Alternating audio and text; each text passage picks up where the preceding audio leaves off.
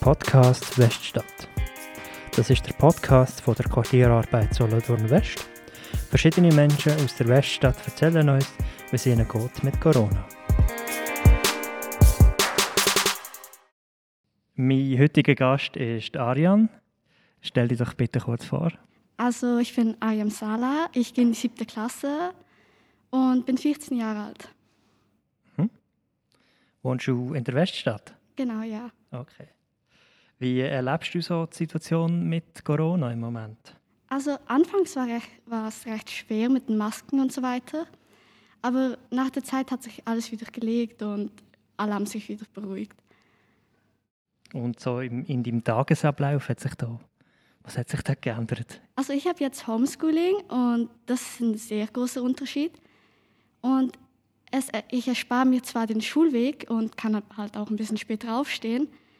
Das aber auch heißt, dass ich viel mehr Zeit habe. Und, und das auf der einen Seite was Gutes, auf der anderen Seite nicht so. Was ist denn gut daran? Also ich kann meinen Hobbys viel besser nachgehen, besser lernen, aber ja. Und ja, man kann mehr mit Freunden rausgehen, obwohl man soll das ja nicht so doll machen. Und das Schlechte daran ist einfach, dass einem schnell langweilig wird und wenn man zu Hause aufeinander rumhockt, ist es sehr angespannt, finde ich. Mhm. Ja.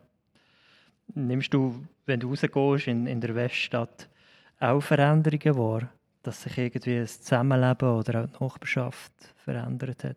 Also es kommt mir ruhiger vor. Besonders in dem Quartier, wo ich lebe, weil davor war immer irgendein Streit oder es gab immer Stress.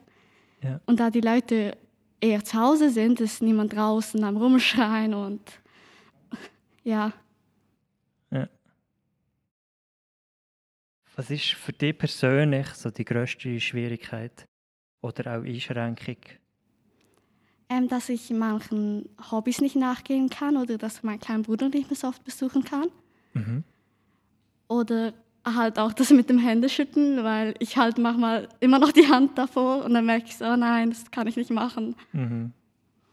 Was sind denn deine Hobbys, die du nicht mehr machen kannst? Äh, meistens Sport. Ich habe Volleyball gespielt, was eine Zeit lang ging und dann ging es irgendwie nicht mehr. Es war recht kompliziert. Ja. Und jetzt im Moment? Jetzt geht's, glaube ich, nicht, nein. Okay. Ja. Gibt es auch positive Veränderungen?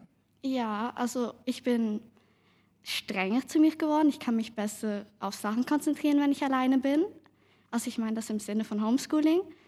Weil es ist schon ein krasser Unterschied, wenn man halt nicht in der Klasse sitzt und das alleine machen muss. Und ja, ich bin, mache auch öfter Sport. Ich gehe jetzt auch joggen jeden Tag, deswegen. Ja. Gibt es noch irgendetwas, was du willst loswerden